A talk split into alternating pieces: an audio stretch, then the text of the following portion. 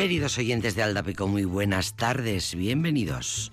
El profesor de la UPV, Alex Martínez Sobrino, hablaba la semana pasada de Astracanada. Y mira que estábamos hablando de Hamlet, de Shakespeare, hablando de la trama, hablando del culebrón de los personajes. De Hamlet salió el, término, Astracanada. Y claro, pues venía a cuento porque estábamos hablando de aquello, pero eh, anunció que las semanas próximas, es decir, hoy, eh, mm, seguramente seguiríamos con ese tema, con que el libro que hoy nos trajera eh, seguramente tendría que ver con la astracanada. Y efectivamente así ha sido.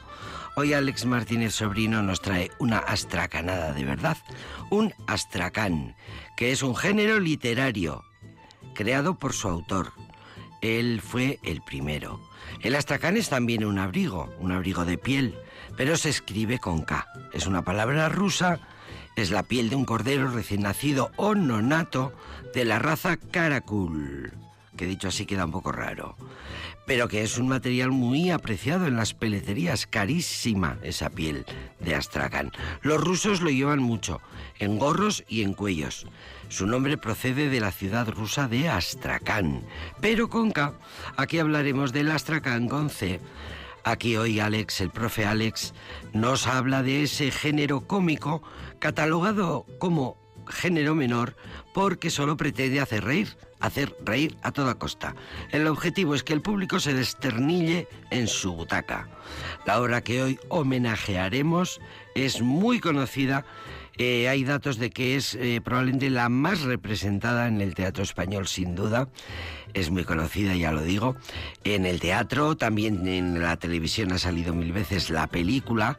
Y la película la protagonizaba Fernando Fernán Gómez. Así que ya os he dado todas las pistas necesarias para adivinar la obra que hoy nos trae el profe Alex. Un clásico maravilloso que busca única y exclusivamente el chiste, que suele ser de retruécano, de deformación cómica del lenguaje. Retruécano, por ejemplo. ¿Cómo creerá que sientes lo que dices oyendo cuán bien dices lo que sientes? Se daban muchos los retruécanos en la literatura barroca. Hay grandes libros en el mundo y grandes mundos en los libros. Este es un retruécano. Mira, este que viene es un retruécano serio, lo dijo Gandhi. No hay camino para la paz, la paz es el camino. Uno muy romántico que dice, que no olvide que la espero, que no espere que la olvide. Retruécano, la misma palabra lo dice. Se trata de utilizar las mismas palabras en la frase pero cambiadas de lugar. Diferentes significados. Mira este otro que dice, ¿o cuál es más de culpar aunque cualquiera mal haga? ¿La que peca por la paga o el que paga por pecar? Ah, es difícil de leer, es difícil de leer. O ¿O cuál es más de culpar aunque cualquiera mal haga? ¿La que peca por la paga o el que paga por pecar? Ahí lo tienes, retruécano, que no es lo mismo de la tormenta que se avecina que la vecina se atormenta. Retruécanos, eh, hablaremos de esa obra que se estrenó en el Teatro de la Comedia de Madrid en 1918, la obra que ha elegido hoy para nosotros, para los oyentes de Aldapeco. Vamos a empezar con una canción preciosa. Now in Vienna there's ten pretty women. There's a shoulder where death comes to cry. There's a lobby with 900 windows. There's a tree where the dogs go to die. There's a piece that was torn from the morning, and it hangs in the gallery of frost.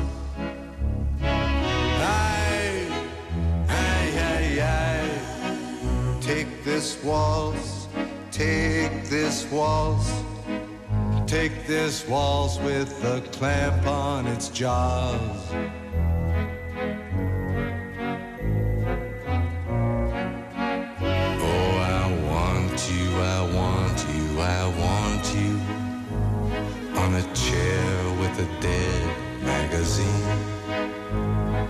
The cave at the tip of the lily in some hallway where love's never been. On our bed where the moon has been sweating in a cry filled with footsteps and sand.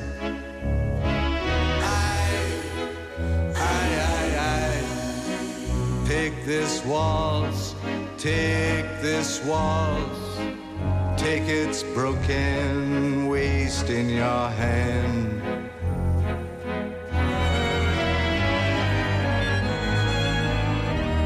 This waltz, this waltz, this waltz, this waltz, with its very own breath of brandy and death, dragging its tail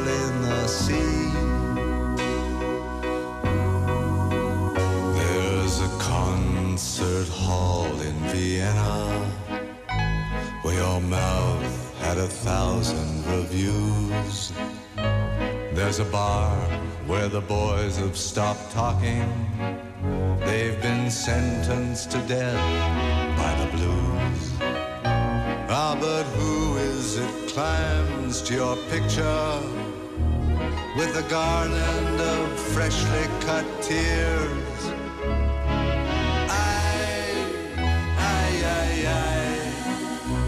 This waltz, take this waltz.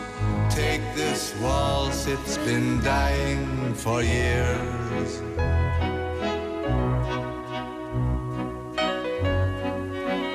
There's an attic where children are playing, where I've got to lie down with you soon. In a dream of Hungarian lanterns, in the mist of some sweet afternoon and I'll see what you've chained to your sorrow. All your sheep and your lilies of snow. Aye, aye, aye, aye. Take this waltz, take this waltz. With its I'll never forget you, you know.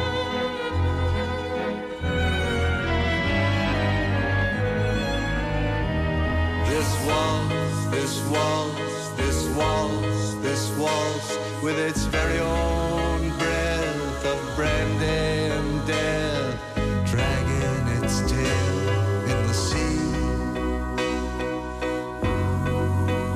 And I'll dance with you in Vienna. I'll be wearing a river's disguise. The hyacinth wild on my shoulder,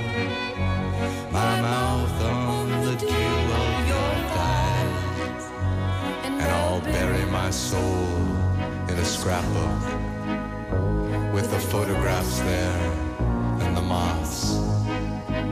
And I'll yield to the flood of your beauty, my cheap violin and my cross. And you'll carry me down on your dancing to the pools that you lift on your wrist.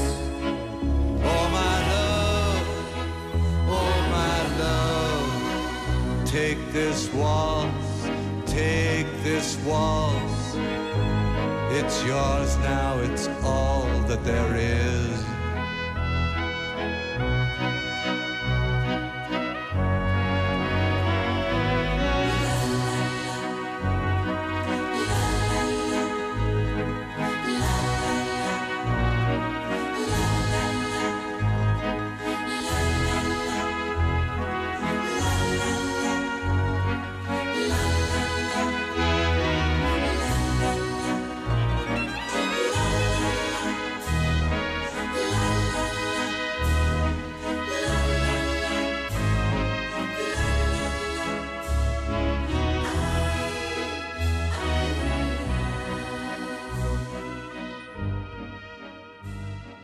Cuentan las crónicas que adaptar el pequeño vals vienés, poema de Federico García Lorca, le costó a Leonard Cohen una depresión.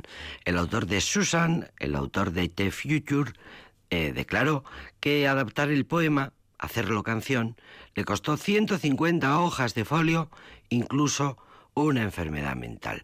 El pequeño vals vienés del poemario surrealista del eh, poeta en Nueva York.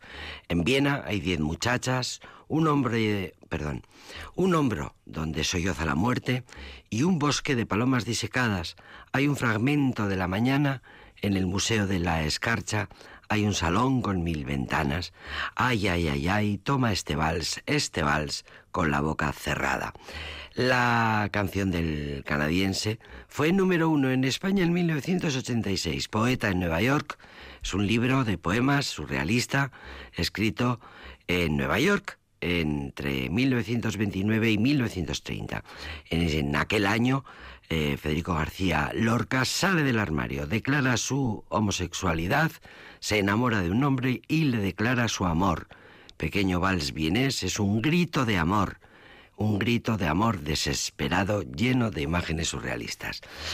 Lo cuenta la historia, es historia y así la contamos con todo el respeto del mundo y con toda la emoción después de escuchar este emocionante último vals, pequeño vals vienes de García Lorca, eh, al que tanto admiró Leonard Cohen, quien tanto influyó en la carrera de Leonard Cohen.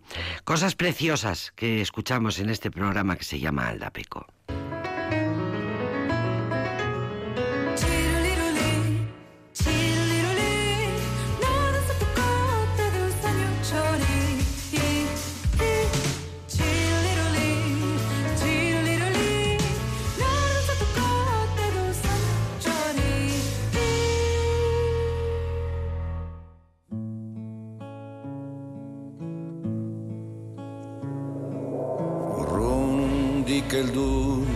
Luze ibiliz bidez bide eta bide tako hautsagaria sorotara zidu ene oinetako behatzartetik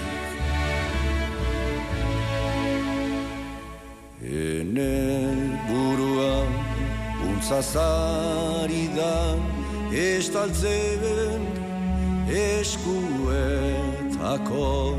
behatzetan abario ondoaren osto xamurrak loratzen. Bizkarrean hortzian barna magalimikatzen gertatzen ari zaizki galari zaizki galari San Migueletan itxasoan Niabarran ludian Kipitzen duen itxasoan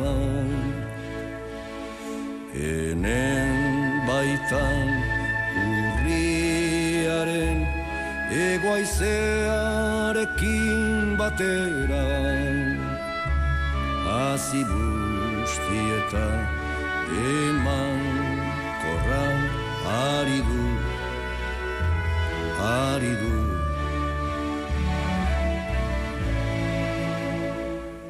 Santzean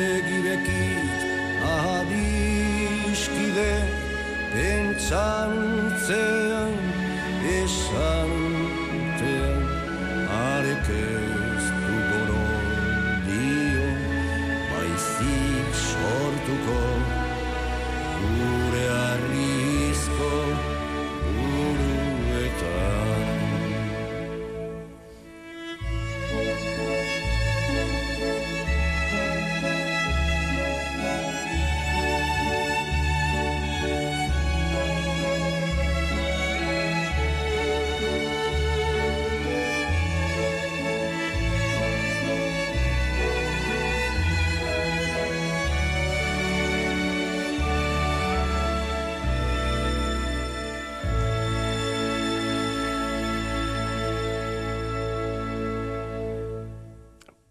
por asociación de ideas. Una idea te lleva a la otra a veces.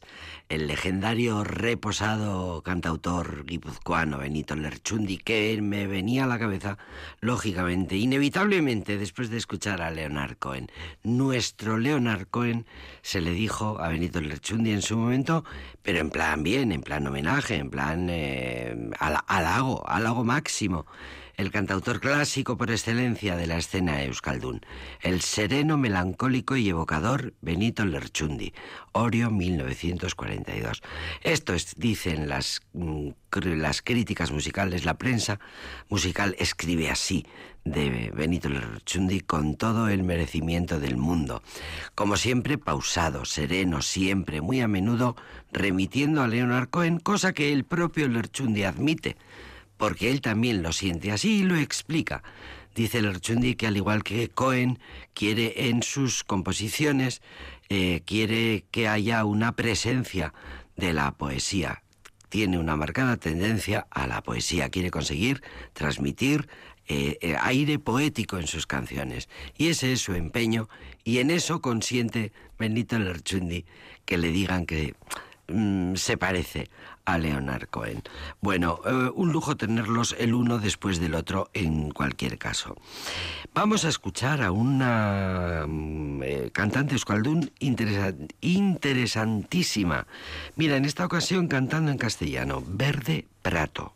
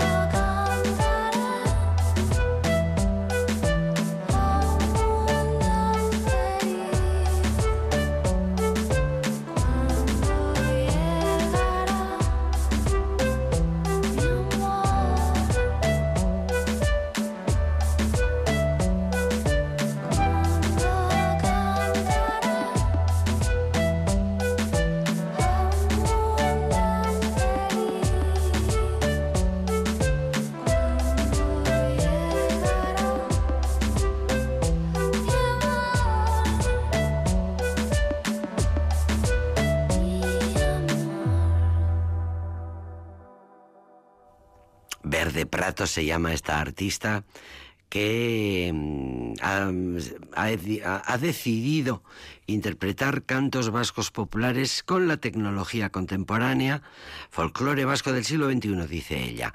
Verde Prato es el nombre artístico de Ana Arsuaga, 26 años, cantante, compositora, música y productora de Tolosa, Guipúzcoa. Además de su proyecto en solitario como Verde Prato, Ana también forma parte de otros colectivos artísticos y musicales, eh, como todos los músicos, que tienen siempre eh, los huevos en diferentes cestas, eh, culos inquietos que son y bueno, pues se dan rienda suelta a todo, a, todos los aspectos, a todas las facetas de su creatividad. Acaba de sacar su primer disco, Verde Prato, con Daira Eder Ura, se llama, y también canta en castellano. Niña Soñando se llama esta preciosidad que acabamos de escuchar. Y ya seguiremos escuchando canciones en otro momento porque ahora viene nuestro querido Alex Martínez Sobrino que ya está aquí.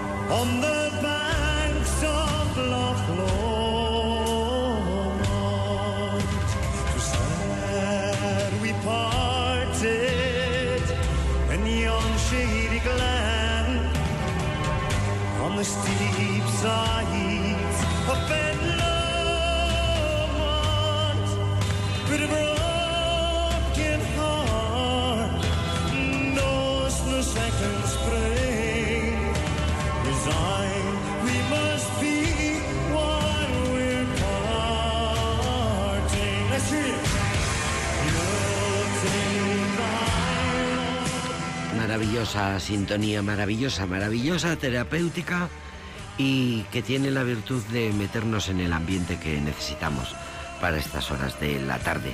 Del viernes, querido Alex Martínez Sobrino, bienvenido. Estábamos charlando. Me gusta charlar mucho, me gusta muchísimo. Sobre todo contarle cosas. Porque me escucha con paciencia. Escucho mucho yo. Me Me, gusta escu- escuchar. Qué maravilloso arte tienes de escuchar. Qué paciente y qué bien escuchas. Sí, no, me gusta, me gusta escuchar. Me Ole. gusta que me cuenten historia. Ole, ole. Ole tú. No todo el mundo sabemos hacer eso. O sea, ¿sabes que la RAE le ha devuelto la tilde a la, a la O de solo? Bueno, pues a ver si se la devuelve también a, a los pronombres de- demostrativos. Por ejemplo, a este, este, esta, esta. esto, que también se los quitó. también te digo que he leído la noticia y me he quedado muerta. O sea, no te, sala- no te la sabría explicar. Si le- es, cuando es ambiguo o cuando no. O sea, no te lo sabría explicar. Así que yo voy a seguir poniéndole la tilde, que es lo que he hecho siempre. Y Reverte ha dicho, claro, Re- Re- Pérez Reverte es académico. Ha dicho, oh, qué bien las batallas perdidas. Debía ser él el que estaba detrás, Detrás de- de la historia. Trece años y tal. Me ha costado. Qué contento estoy de que le hayan, por fin, las batallas anti perdidas. Eh, tal cual, ya sabes cómo es. Ya sabes cómo es. Algún día hemos hablado de él, a cuenta de Sí, su sí. editorial. Sí, hemos traído algún. De su editorial. Zenda. Sí, algún libro de aventuras de, en las que publica él. Sí, eh, sí. Se hemos traído, sí. Sí, ¿verdad? sí, sí, sí. Que además fue mm, con pleno desconocimiento. Es verdad, fuiste De Alex, una, mano, una mano comp- inocente. compré el libro y dije, ah, este. Este libro lo quiero. Y luego lo de que era de Zenda eso es, que era. Fue posterior. que, esa- que Zenda era de... De, Perre Reverte y Sí. de esto era- fue posterior. Bueno, Sí. esas casualidades. Sí.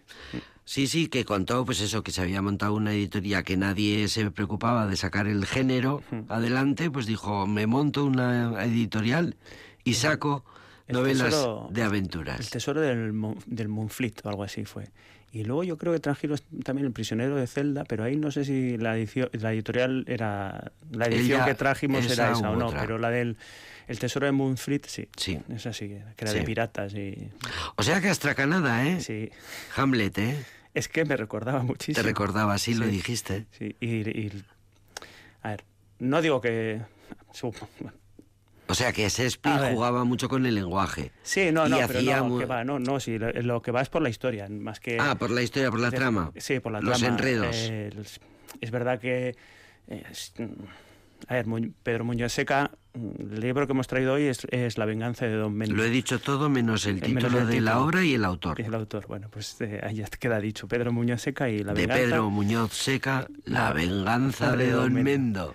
Y la venganza de Don Mendo, pues es eso, una astracanada. Lo que quiere hacer eh, el autor aquí es burlarse eh, del género teatral de, de las, de las eh, Del género serio. de los dramas o de las tragedias por, por, por amor, ¿no? Por, por deshonor en el amor o no sé, bueno, algo así. Sí. Y entonces uh, pues, recurre y mezcla un montón de elementos allí, eh, parodiándolos, propios de las historias de amor. Pues Don, Don Álvaro y la fuerza del Sino, que por cierto a mí me encantó cuando le leí de chaval, y de ese tipo de, de tragedias. Y- pero el- eh, lo comenté el otro día, supongo que algún oyente igual le sorprendió. El final de Hamlet es una estracanada, porque que se mueran todos no tiene ninguna. Se mueren todos además sin ninguna lógica.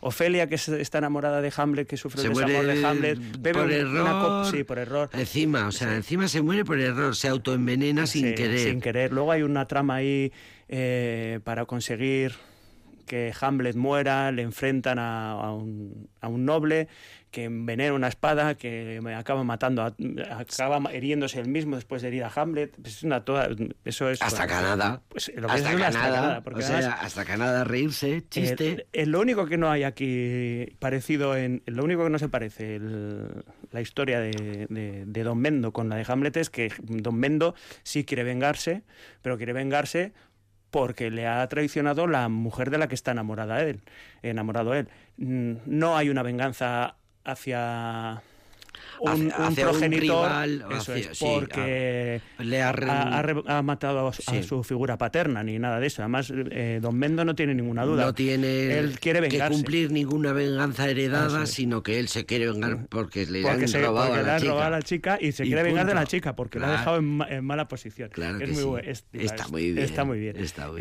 bien. Y la verdad es que la- es, es muy divertida. Los juegos de palabras que tiene es una historia muy divertida. Es una, pues es una tontería. De hecho, el final eh, es que Don Mendo, como ya no tiene eh, en la escena final, como mueren todos. eh, y ya no tiene de quién vengarse, se suicida. es que es un idiota. Dice, bueno, como. pues, y se mata. Y entonces, ¿no? que el final de la novela es, es será muy bueno es, es muy conocido o, o- Es- muy conocido. relativamente conocido En sobre la, todo en para la los obra que del tenemos una teatro edad español que más, más representada Más en la sí. historia de las representaciones teatrales. sí, ¿no? Y el final que dice Don Mendo sabed que Menda es Don Mendo y Don Mendo mató a Menda Es genial, y es se genial. acaba ahí. Es, es ese, ese sentido del humor, Sí. ese dominio de las palabras, ese jugar con el lenguaje, que es tan divertido, es tan sí. desternillante, porque es muy culto. Sí, También y te lo es- digo. sí, pero, porque pero- es muy culto. Y es absolutamente absurdo todo lo que... Hay una escena al principio, eh, además, hace poco que dieron, no sé si en la película o dieron eh, en, algún programa pasajes de, no sé si, este- en algún programa de televisión eh, dedicado a Fernando Fernán Gómez o no sé, algo, no tengo recuerdo, pero ver las escenas del... De, de la película de, de Don Mendo, que hace de Don Mendo Fernando Fernán Fernando Gómez. Claro, yo, yo Gómez, mientras sí, estaba le- releyéndolo, porque lo leí hace mucho tiempo, es- eh, la obra, veía a Fernando Fernán Gómez, claro, ¿qué, Así qué ha, es, puesto es, el trovador? así Y es. tal, y tal, te, te- te entra, entra la, la risa viéndole cómo representaban y luego, la verdad que está, está muy, está muy. Es una- Muy bien. Es un libreto que tiene 40 personajes mínimo. Un montón, un montón, sale un montón. Al final, eh, es verdad que... Es una barbaridad. Sí, sí. Al final Pero- no sabes quién es quién. Pero de eso se trata, de que no sepas de quién es quién. Quiero decir, al final lo que quieren es volverte un poco loco para que todas las locuras que hacen, todas las cosas que son absurdas, tengan sentido. El- hay una escena que es muy divertida al principio. La, histo- la, novel- la novela, perdón. El argumento está dividido en cuatro jornadas. Y entonces en cada jornada pasa una cosa distinta. Y entonces en la primera jornada, Don Mendo, eh, que está enamorado de Magdalena, eh, está en la habitación de Magdalena, que es la hija de un, de un gran noble, que tiene un pretendiente, un duque, eh, que, va, que se acerca a, a cortejar a, la dama y entonces él que está en su habitación es descubierto. Y le descubren, ¿por qué? Pues porque hay una escalera que sale de la ventana de, la alcoba de la, habitación de, la señora, de la dama. Y entonces, bueno, hay un duelo de espadas, el, escudero, el, sirviente de Don Mendo, que está abajo esperando, pues le, le- le espantan y sube el otro. Entonces se monta una escandalera ahí, porque claro, el honor de la, de la mujer. Y entonces dice Don Mendo, dice eh, que para defender, porque él estaba ahí dentro, se, se pone una máscara para que no se le reconozca, etcétera, y entonces, porque él es un duque también, no es un cualquiera, es un, es un Es un marqués, noble, es, es sí, un noble. sí. Y entonces dice eh, Nuño, entonces voy a armar una de las que de las de no te menees. A ver, pronto, ¿quién la escala quién, perdón, quién la escala a este embozado a rojo? Y dice Don Mendo, yo mismo. Y Nuño dice, ¿qué dices? "Eh, yo. Y dice Nuño, no es posible. Y dice Mendo, nadie iguala mi destreza en el trepar para una torre invadir. Excusaos de preguntar, yo la eché para bajar, no la usé para subir. Por las grietas del torreón trepé cual una raposa, que eso en mí, conde, no es cosa que llame ya la atención. Pero como en el descenso suele ser, suele más peligro haber, y yo cuando subo pienso que tengo que descender, llevo siempre a previsión una escala de garduño. Y esa es la escala, don, don Nuño, que pende del torreón. Como yo siempre que subo pienso que luego tengo que bajar, no me pillas. Y es ese dominio del lenguaje y esa ironía constante, Constante, constante. y ese tomarte el, tomarle el El pelo, pelo. Sí, sí. al personaje. Es, es, es un lujo, Es- es, es un- es una Y maravilla. luego, bueno, pues esto ya para los que los le- oyentes o los lectores que tengan más, más interés, pues hay una combinación enorme de, de tipo métrico distinto, que es una cosa Todas las métricas posibles, posible, están ahí. sí. Que Tiene, o sea, que eh, Pedro Muñoz Seca, que es cultísimo, Sí. tiene un un dominio, dominio de la lengua. de la lengua Bueno, ya se, ya se ve, no solo que las situaciones sean absurdas, sino que luego también el, el cómo, lo de- cómo lo describe, las, la- las rimas que consigue, lo- los ritmos de las. de lo que te iba a comentar, que esto es una cosa que no tenemos. eh, que que en el- con el teatro se ha perdido porque nos hemos prosi- prosificado. También eh, los lectores mm, eh, apenas preferimos la- el verso a, a- a la prosa.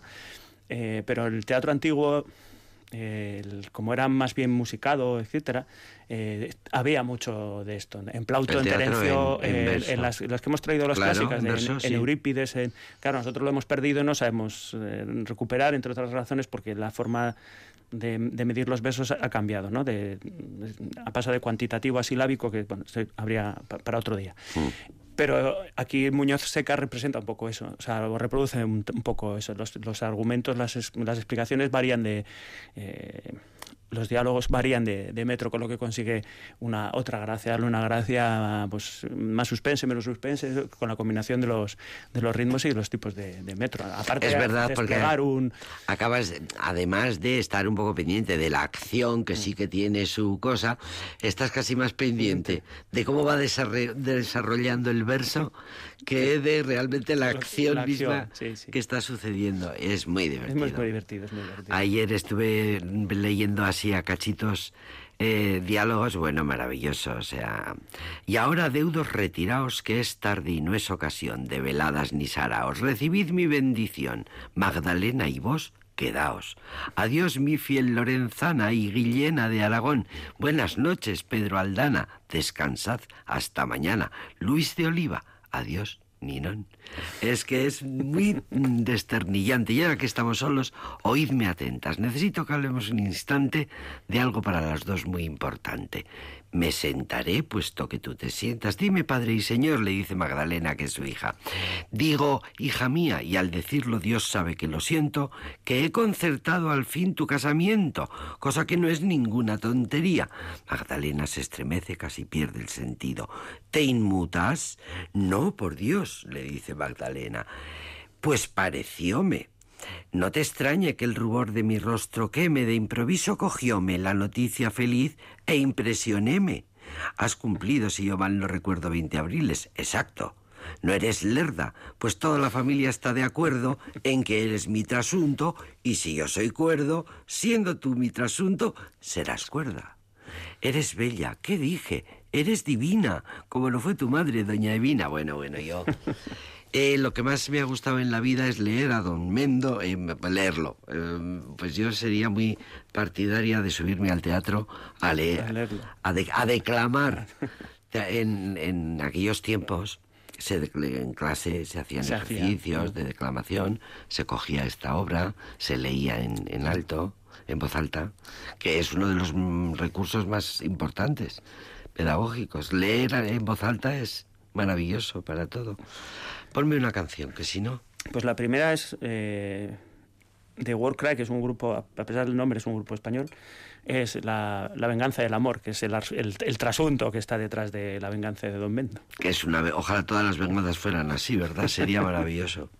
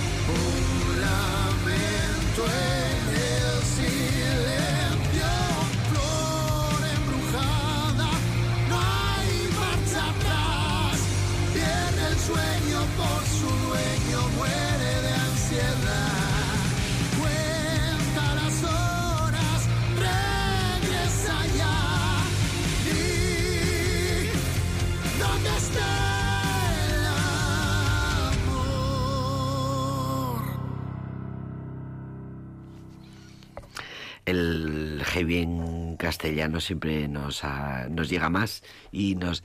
Es bonito, ¿eh? Esta, esta banda está muy bien. Está muy bien.